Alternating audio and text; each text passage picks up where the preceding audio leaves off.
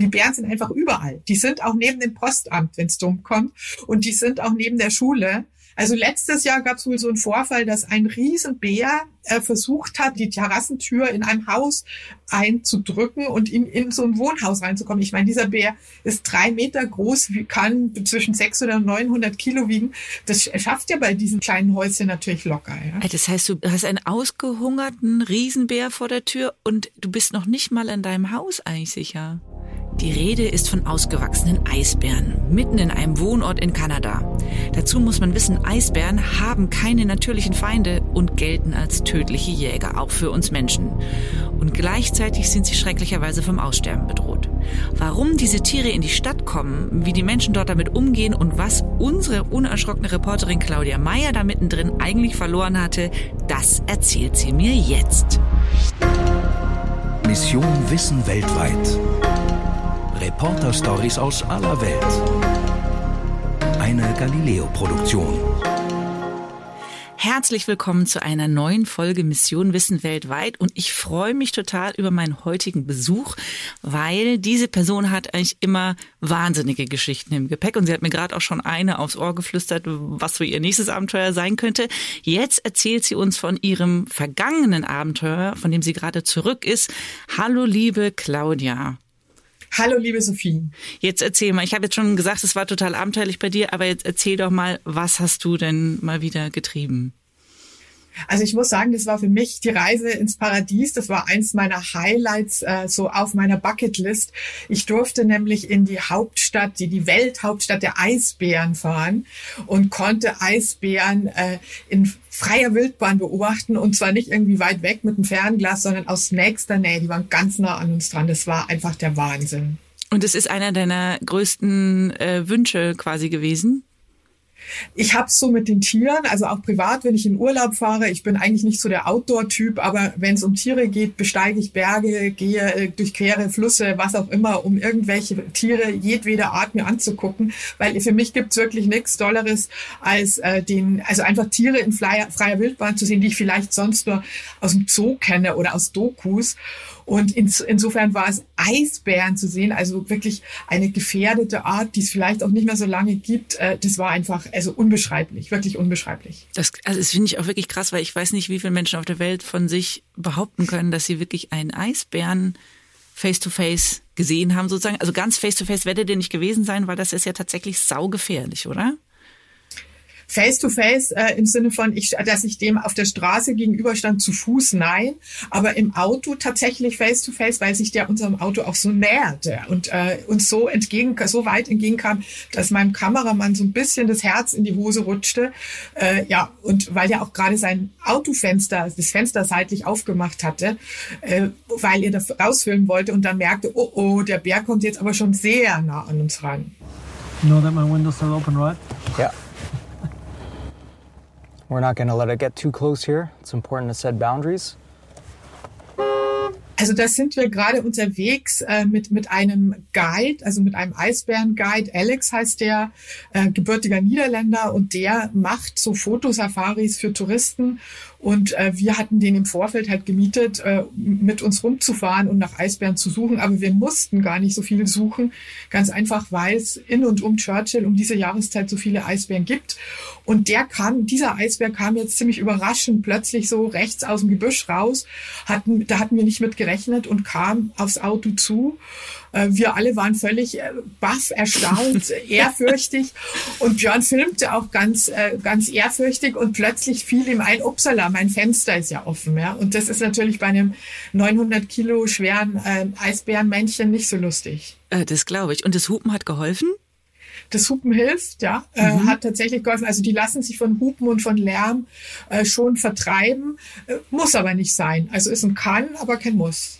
Jetzt lass uns noch mal ganz kurz an den Anfang gehen, weil wir sind jetzt natürlich sofort total eingestiegen und sind jetzt quasi schon, ja, da haben den Eisbären quasi ja schon gefühlt vor eurer Kameralinse. Aber die Reise ging ja für euch eigentlich viel früher los. Wir wissen noch gar nicht genau, wo wart ihr da eigentlich? Warum sind da so viel Eisbären? Warum ist es so einfach, die da zu sehen? Vielleicht gehen wir noch mal ganz an den Anfang. Wie ging denn dieses ganze Eisbärabenteuer für dich eigentlich los? Äh, mein, mein Partner ist ein großer Bären-Fan und der hat äh, eine Doku über diese Stadt gesehen. Da ging es aber also um, um, über die Stadt Churchill. Und äh, als er mir davon erzählt hat, habe ich erst gedacht, er macht so einen Witz, weil es ging darum, dass es in dieser Stadt zu einer bestimmten Jahreszeit immer um die 700 bis 1000 Eisbären äh, gibt. Und äh, dann habe ich mir gedacht, das wäre doch auch für uns ein tolles Thema. Da möchte ich hin, weil in dieser Doku auch gar nicht beschrieben wurde, wie die Leute dort vor Ort eigentlich leben. Da ging es eben eher um Eisbären und dass sie gefährdet sind und die Spezies Eisbären eben. Und äh, dann ging natürlich die Vorbereitung los und die war äh, sehr, sehr aufwendig, denn es ist, Churchill, dieser Ort liegt sehr abgelegen. Der liegt am Rande der Arktis äh, in Kanada und es ist nicht leicht, dorthin zu mhm. kommen. Und ähm, es ist auch übrigens auch ganz schön teuer, dahin zu fliegen, weil da, fliegt nur eine kleine Fluglinie hin mit so ein kleines wackeliges Propellerflugzeug oder eben ein Zug führt dahin. Da muss man aber zwei Tage mit dem Zug fahren, weil die nächste größere Stadt Winnipeg ist 1700 Kilometer entfernt. Also es liegt wirklich absolut abgelegen, weit weg mhm. im Nirgendwo. Führen auch keine Straßen hin. Es gibt in Churchill Straßen, aber die hören kurz nach dem Ort einfach auf. Und die Menschen, die dort leben, also es sind ja, glaube ich, auch gar nicht so viele. Was ist, wie groß ist Churchill ungefähr? 900 Menschen. Ah, okay, also schon ein bisschen größer.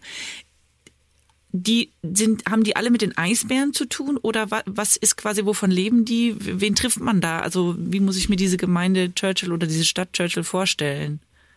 Churchill ist äh, eine, eine typische Kleinstadt und wenn man da mal in der Stadt drin ist, wirkt die völlig normal und man merkt auch gar nicht, dass es so wahnsinnig abgelegen ist. Also es gibt ein sehr gut ausgestattetes Krankenhaus, es gibt eine Schule, es gibt einen sehr großen Supermarkt, es gibt auch Hotels, mhm. weil dort viele Touristen hinkommen, um Eisbären anzugucken. Ah, okay, das ist und einer das, der Wirtschaftsfaktoren. Die mhm. Einnahmequelle ist, sind die Eisbären. Ähm, der Eisbärentourismus boomt. Ähm, Im Sommer haben sie dann interessanterweise Beluga-Wale. Da, da gibt's im Churchill River schwimmen dann hunderte Wale. Da kann man mit denen kajaken. Da überlege ich auch schon, ob ich nochmal privat hinfahre. Ich finde, das klingt ehrlich gesagt auch mega gut alles.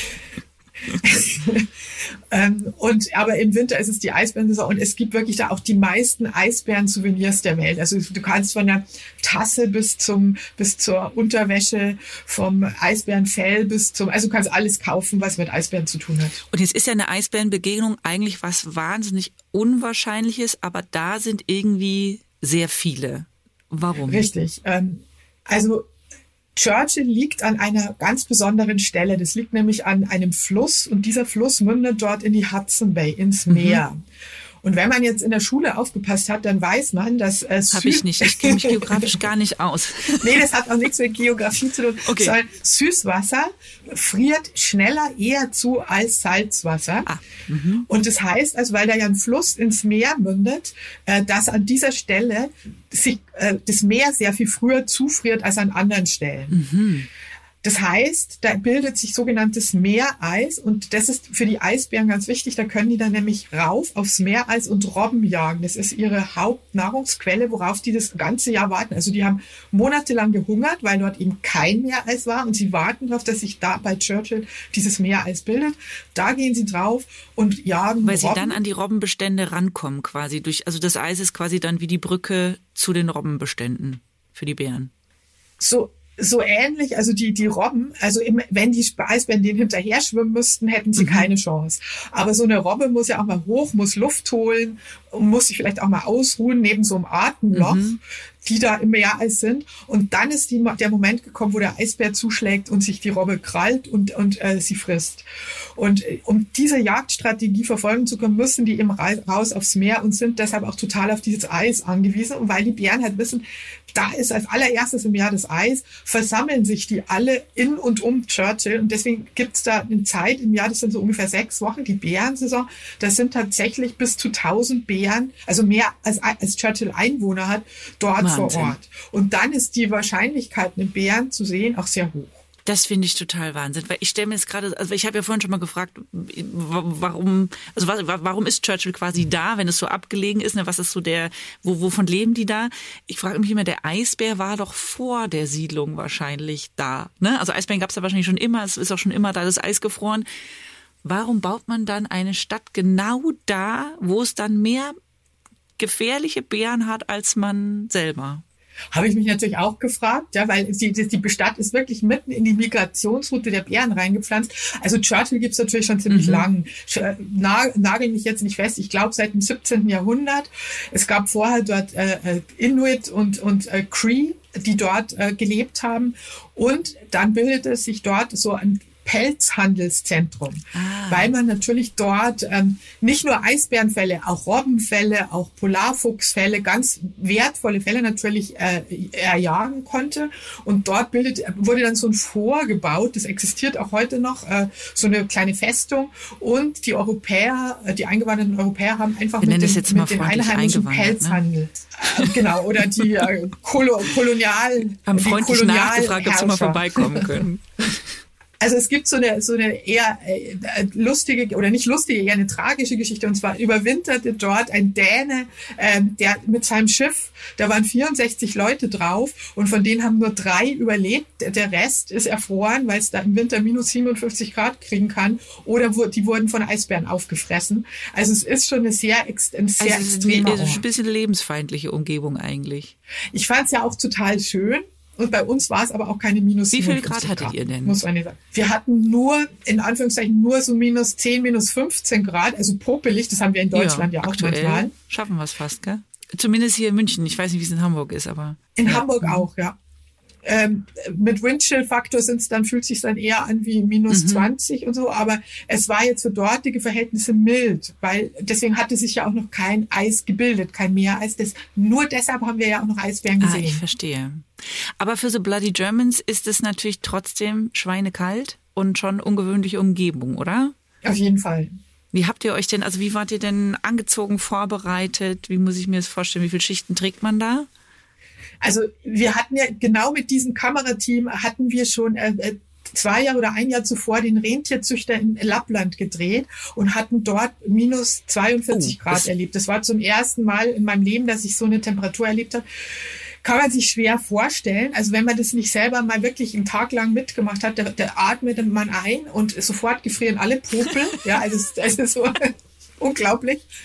Und uns hat es großen Respekt eingeflößt, weil wir es total unterschätzt hatten. Wir kamen da so mit Ski, Ski-Equipment, Skihosen an und es ging gar nicht. Jetzt waren wir natürlich bei Churchill wirklich so ein bisschen nervös im Vorfeld, denn in Lappland hat uns dieser Rentierfarmer so ein bisschen ausgestattet, aber wir wussten, so dieses Mal sind wir auf uns gestellt. Äh, da wird, da, also wenn wir dann nicht das Richtige dabei haben, haben wir so ein bisschen Pech mhm. gehabt. Und wir wussten natürlich auch nicht, kriegen wir notfalls vor Ort was.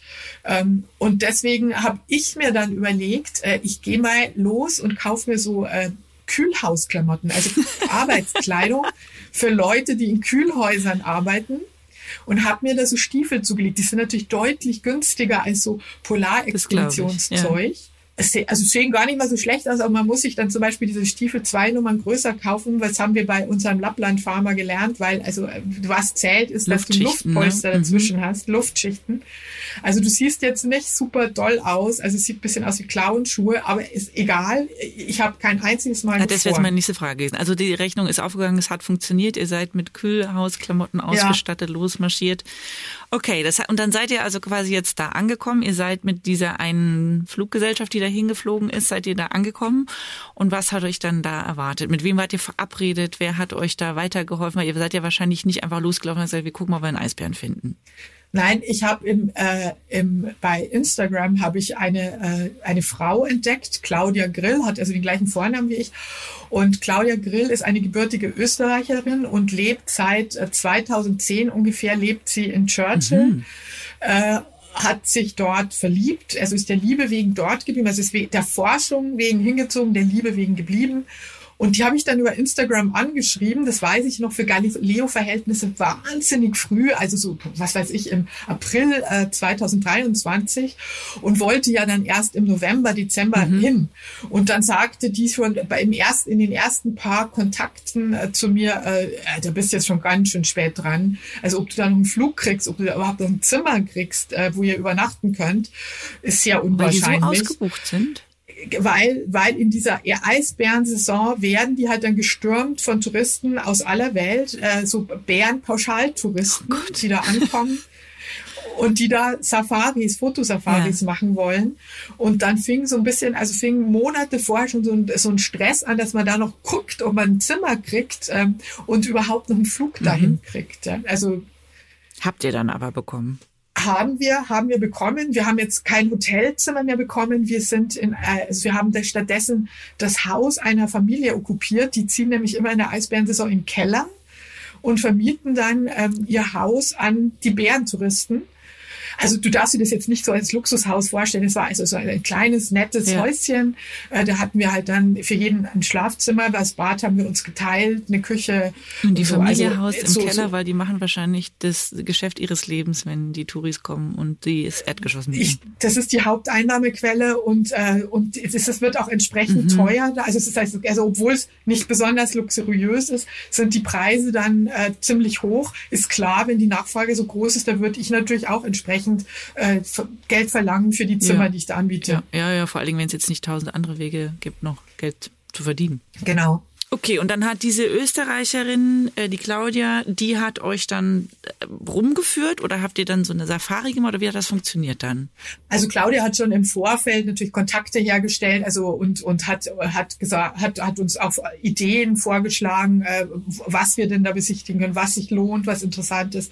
Hat auch Kontakte zu einem äh, Tourguide, der eben Bärentouren macht mit Touristen hergestellt. Der ist selber auch Fotograf, sprich, der hatte schon noch Verständnis dafür, was wir wollen, was wir brauchen.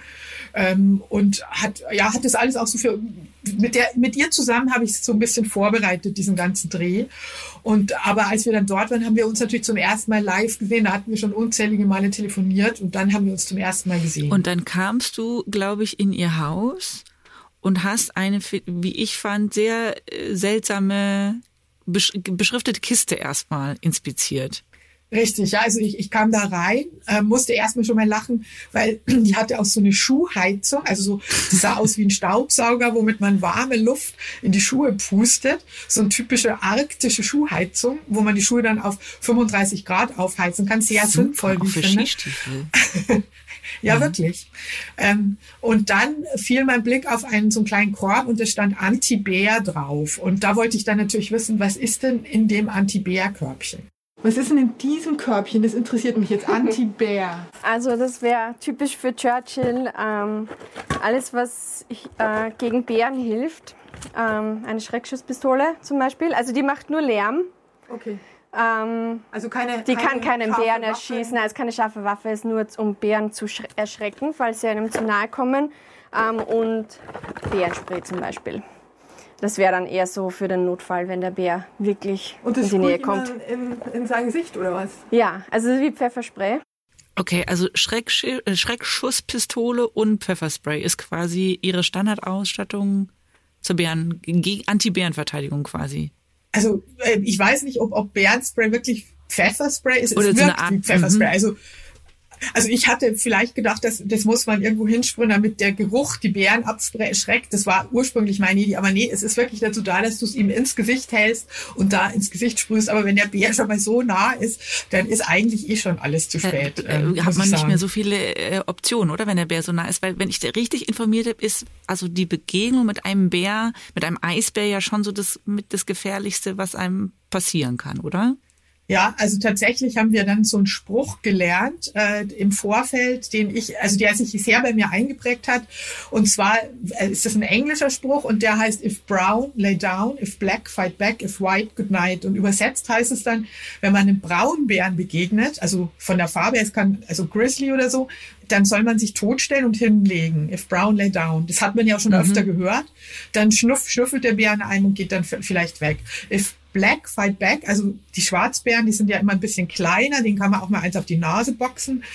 Und if white, good night, also beim Eisbären ist dann einfach alles zu spät. Wenn es der auf dich wirklich abgesehen hast, hast du eigentlich so gut wie keine Chance. Aber ist denn der Mensch für den Eisbär jetzt eigentlich tatsächlich interessant? Also weil sehr oft ist es ja so, dass Tiere sehr gefährlich werden können, aber eigentlich ja am Menschen gar kein Interesse haben.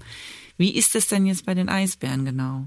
Also Menschen äh, sind für ein Eis, äh, Menschen sind für einen Eisbären auf jeden Fall interessant und können werden auch als Beute angesehen. Also wenn du vor, also wenn du einem Eisbär begegnest äh, und wegläufst, dann läuft er dir hinterher und äh, und fängt dich. Mal. Also Ja, das mal. Und man darf auch nicht vergessen, dass diese Eisbären natürlich total ausgehungert sind. Also wenn die da in Churchill sind, haben die über Monate nichts gefressen. Vielleicht mir das eine oder andere, den einen oder anderen Vogel, vielleicht haben sie den erwischt, vielleicht haben sie auch mal Aas gefunden. Aber im Großen und Ganzen sind die Sommer- und Herbstmonate, soweit man davon Sommer sprechen kann, sind, sind Hungermonate für die Bären und die warten eben auf dieses Eis. Man hat es also wirklich mit hungrigen Raubtieren zu tun.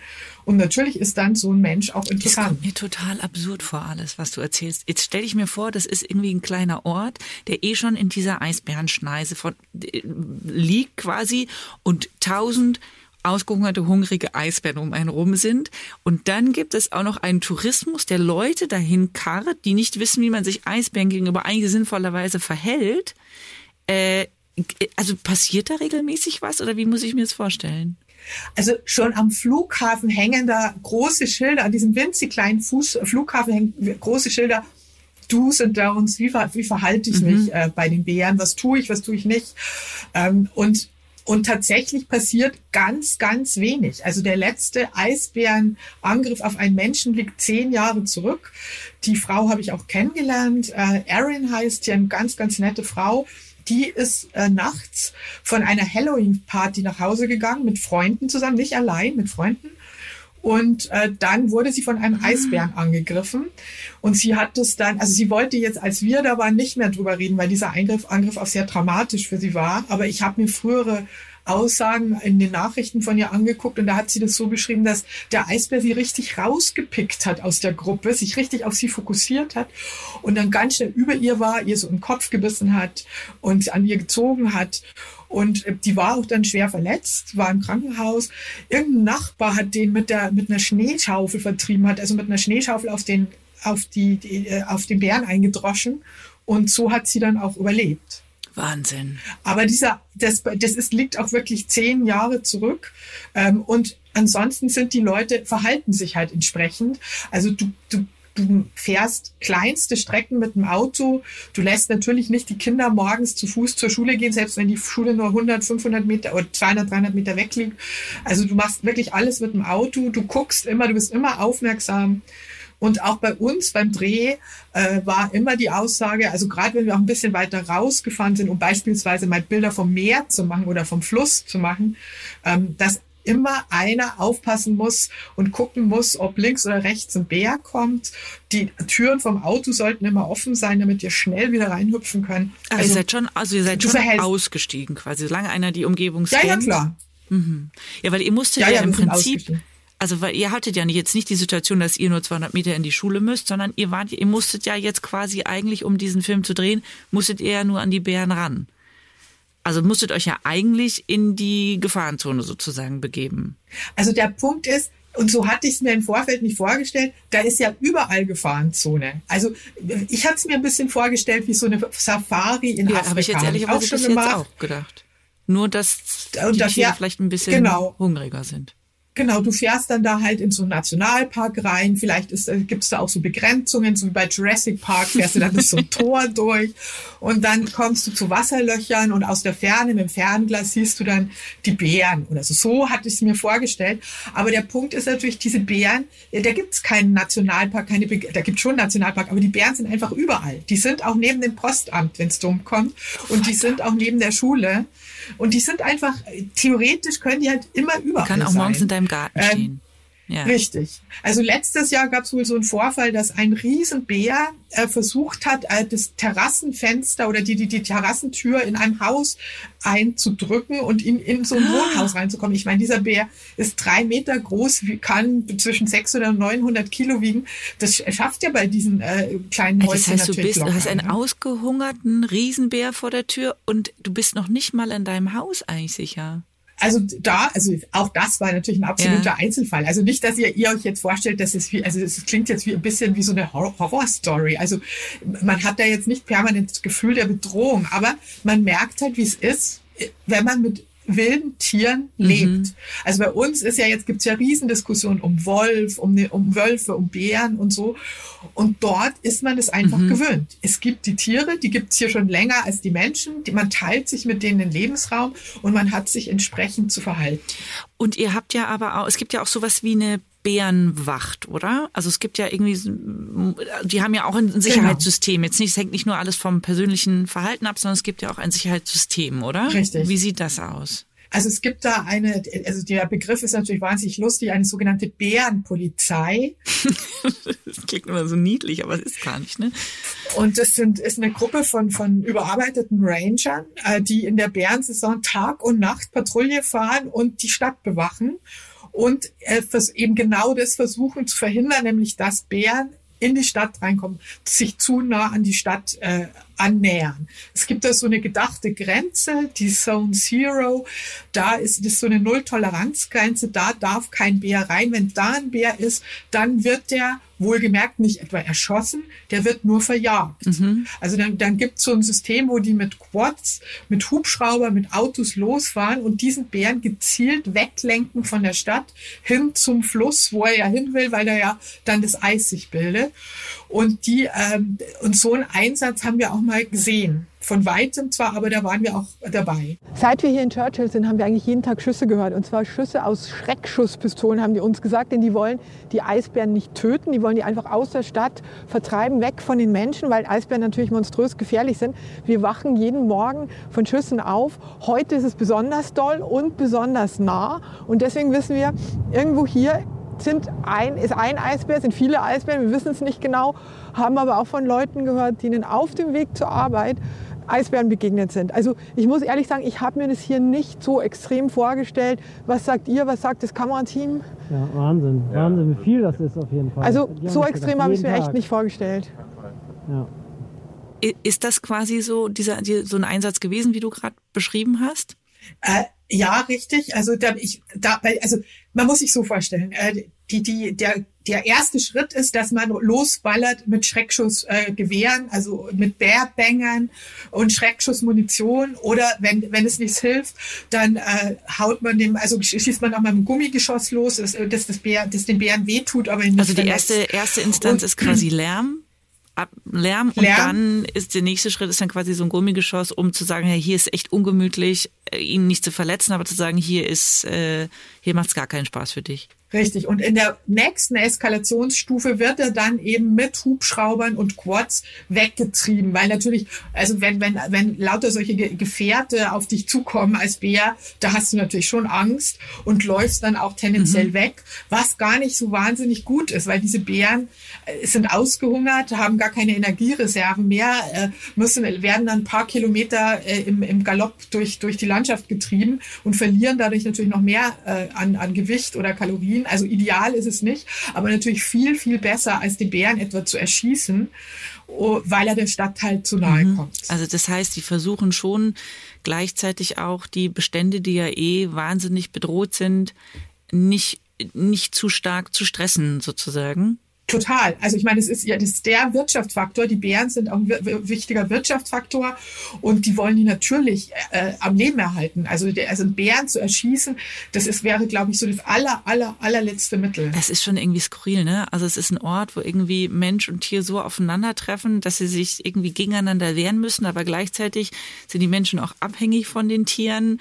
Ähm, also es ist irgendwie eine, eine, eine wilde Gemengelage, die man tatsächlich jetzt so als wie so du und ich sonst nie erleben.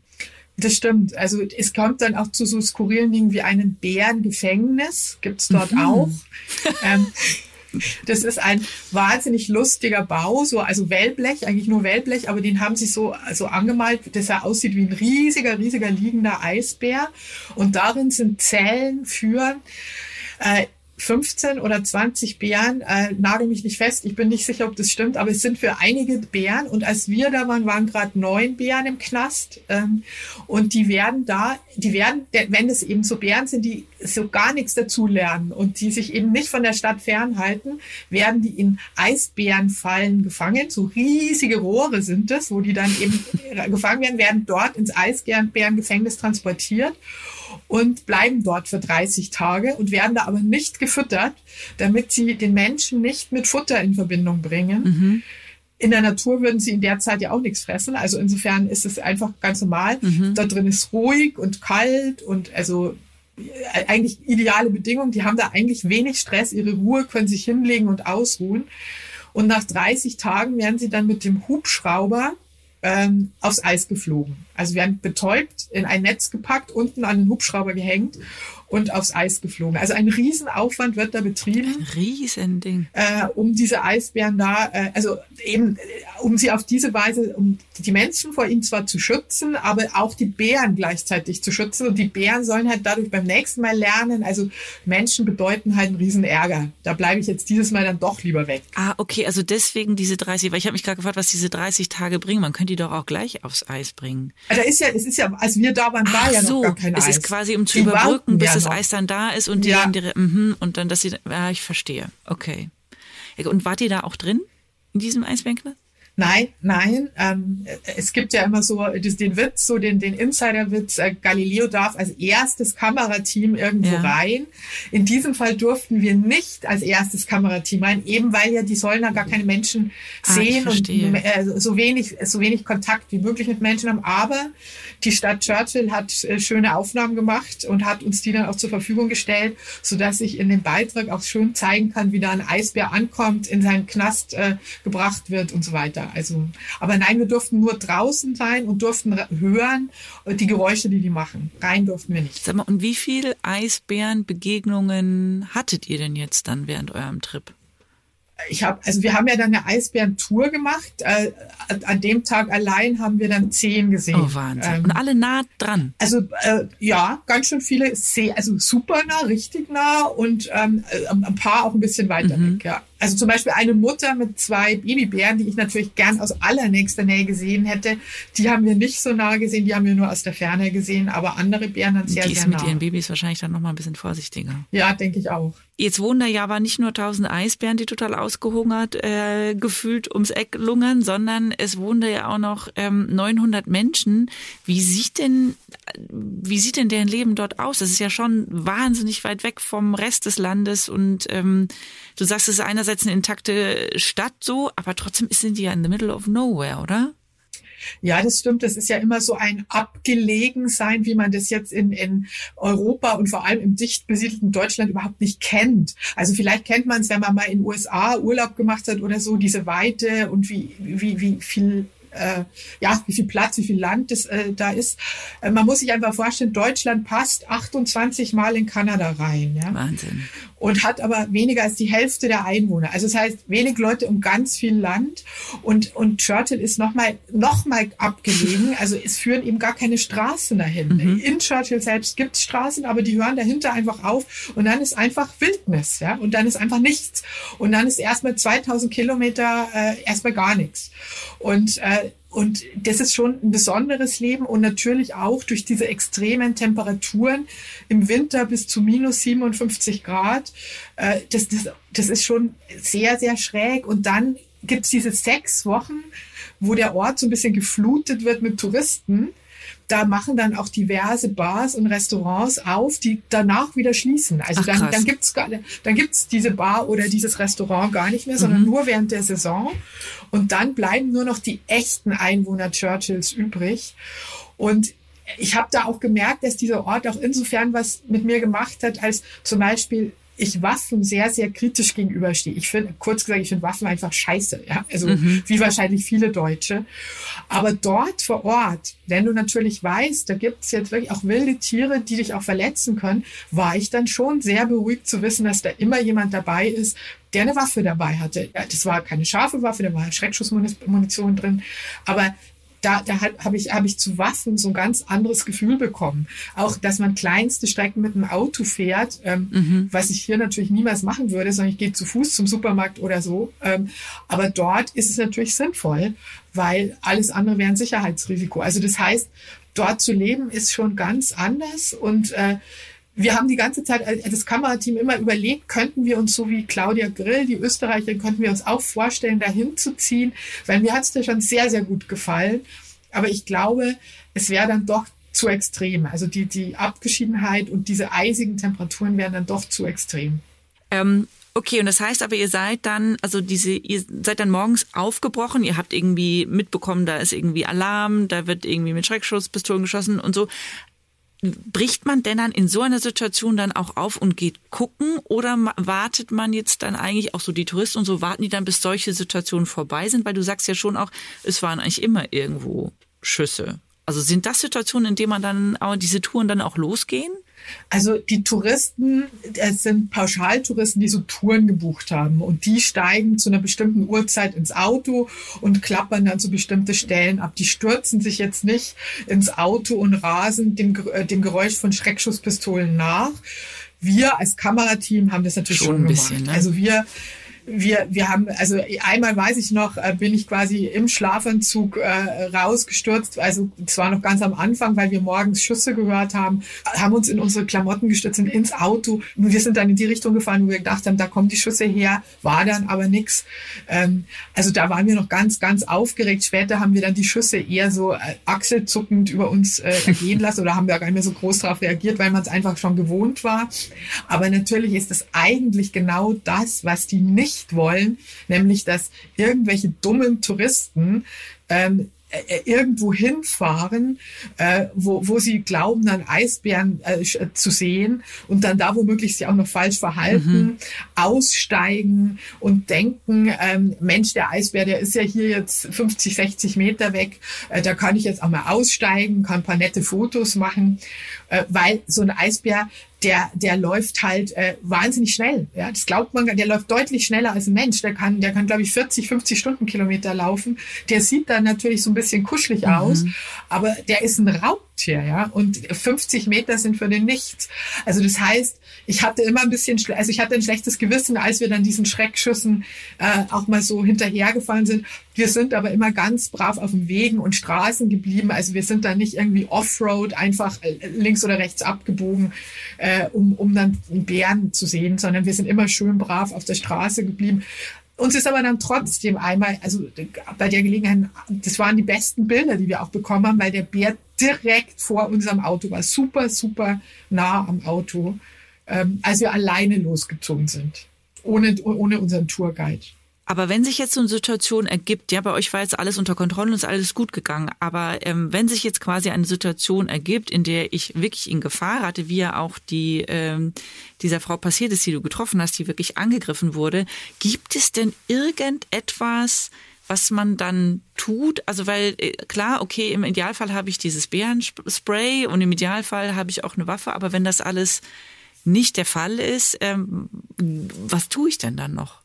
Also wir haben uns natürlich im Vorfeld schlau gemacht, äh, was tun bei einem Bärenangriff. Ja. Da haben wir auch sehr lustige äh, Ratschläge bekommen. Mein, Kam meinem Kameramann wurde von irgendwelchen Bekannten gesagt, man muss dem Bären die Seite zudrehen, also nicht frontal, sondern die Seite, und dann muss man ganz weit die Zunge rausstrecken, weil, weil weil sich Bären auf diese Weise zeigen, dass sie äh, keine Konkurrenten, dass sie kein Konkurrenten sind und dass sie keine Territorialansprüche haben oder irgend Weil man so eine kurze Zunge Aber ist ja, oder was genau ich, weiß es nicht. Also es ist totaler Quatsch ja. natürlich. Also vor allem Eisbären habe ich dann vor Ort gesehen, haben irrsinnig lange blaue Zungen. Ja, da können wir mit unseren kleinen kurzen Zungen überhaupt nicht mithalten. Und davon abgesehen äh, ist das völliger Quatsch dieser Ratschlag, ähm, weil wir sind für die Bären auch nicht Konkurrenten, sondern wir sind halt ja der Nachmittagssnack oder der, das ja. Abendessen. Ja. ja. Und ähm, dann gab's eine, also äh, äh, dann, dann haben wir natürlich noch nach weiteren äh, Möglichkeiten gesucht, was mache ich eigentlich? Und das habe ich auch diese Bärenpolizistin gefragt, wie verhalte ich mich bei einer Eisbärenbegegnung? My professional opinion, the most important thing if you encounter a bear in the streets, stay calm. If the bear isn't interested in you, the first thing you're gonna do, stay calm, never run. You never run from a polar bear. Even if the bear's not interested in you, if you start running, the bear may get interested in you. It's gonna activate that predator response. So you're gonna stay calm, you're not gonna run. You're gonna keep your eyes on the bear and you're gonna slowly walk backwards until you're in a safe space. A safe space could be a truck or a house. Even if it's not your vehicle, it's not your house, you get into the safest space, the safest spot as soon as you can. Once you're in a safe spot, you call the Polar Bear Alert phone number 204 675 BEAR. That's going to connect you to us, the Polar Bear Alert Program, and we're going to come get that bear out of town. Now, if the bear is interested in you and you're coming face to face with it, stay calm, don't run, drop items. So, your hat, your gloves, your backpack, your lunch kit, anything that you have on your person, drop it that is going to buy you a couple extra seconds. So instead of that bear walking right to you, the bear might get curious what's in your backpack.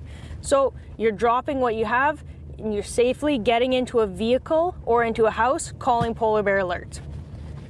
Now, the last situation the bear is attacking you. Again, stay calm, don't run. Your best bet is to scream as loud as you can. You need someone to hear you. You need someone to call polar bear alerts so we can come get that bear to alert the neighbors, anyone who's around. Scream as loud as you can and punch up. The bear will likely grab your head. If you're punching up, its sensitive spots are its nose and its eyes. That's what you're aiming for when you're going up over your head. And at that point, you are fighting for your life. Also Schritt eins ist, stehen bleiben und nicht weglaufen, was glaube ich tierisch schwierig ist, weil natürlich sofort, glaube ich, die Fluchtreaktion in dir aufploppt und du einfach nur die Beine in die Hand nehmen möchtest und weglaufen. Aber ist ganz schlecht, weil sobald du dich umdrehst und wegrennst, wächst du bei den Bären den Jagdinstinkt. Also vielleicht war der vorher gar nicht an dir interessiert, aber wenn du wegläufst, dann zack, äh, denkt er plötzlich, Mensch, der könnte ja gut schmecken. Oder die könnte ja gut schmecken.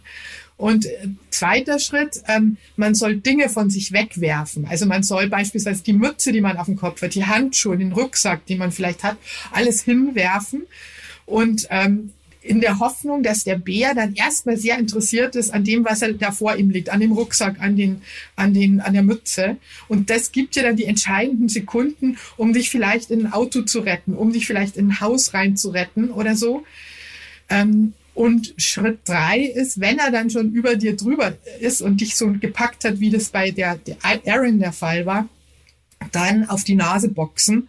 Äh, aber da sagte sie auch, da ist dann natürlich, also wenn er dich dann schon mal wirklich ähm, so, wenn es so weit ist, dann sind die Chancen schon sehr gering, dass du dann noch lebend wieder rauskommst. Außer jetzt, dann haut halt jemand mit einer Schneeschaufel auf ihn, auf ihn drauf, was ja bei Aaron der Fall war. Aber wenn du alleine bist, ähm, hast du wenig Chancen. Und genau das ist einer Kollegin von Claudia passiert, äh, die die an diesem Morgen, zu, also an einem Morgen, als wir auch da waren, zur Arbeit gegangen ist, frühmorgens zum Büro und dann stand ihr halt ein Eisbär gegenüber. An, das ist passiert, sich, als ihr da wart? Als wir da waren, wir haben sogar Handy, Handymaterial, nicht von der Begegnung, aber von den Bären äh, der, und der Bärenpolizei, die dann so wie, wie im Film so tatütata so reinbrauste. Ähm, und die hat sich gerettet durch einen Sprung in ein zufällig vorbeifahrendes Taxi, das da gerade äh, ihr entgegenkam. Ähm, und die hat auch gesagt, also äh, sie ist erstarrt, ja, also hat, wusste erstmal gar nicht, was zu tun ist und hat dann angefangen zu fluchen, hat dann so gesagt, holy fuck.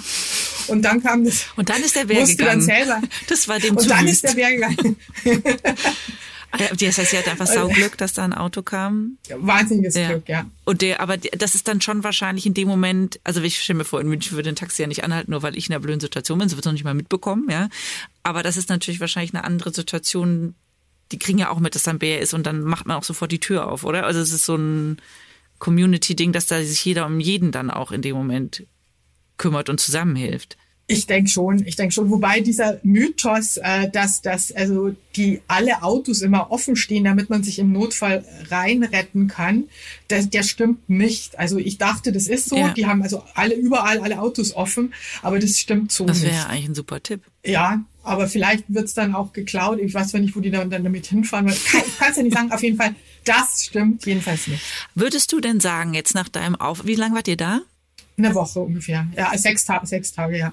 Und würdest du denn sagen, das, was die da machen und wie die da leben, ist insgesamt unterm Strich, die Eisbären zu schützen? Oder würdest du sagen, das, was da im Prinzip an Aufriss passiert, um auch Touris Bilder äh, auf Eisbären oder Bilder von Eisbären zu ermöglichen, ist eher schlechter für die Bären?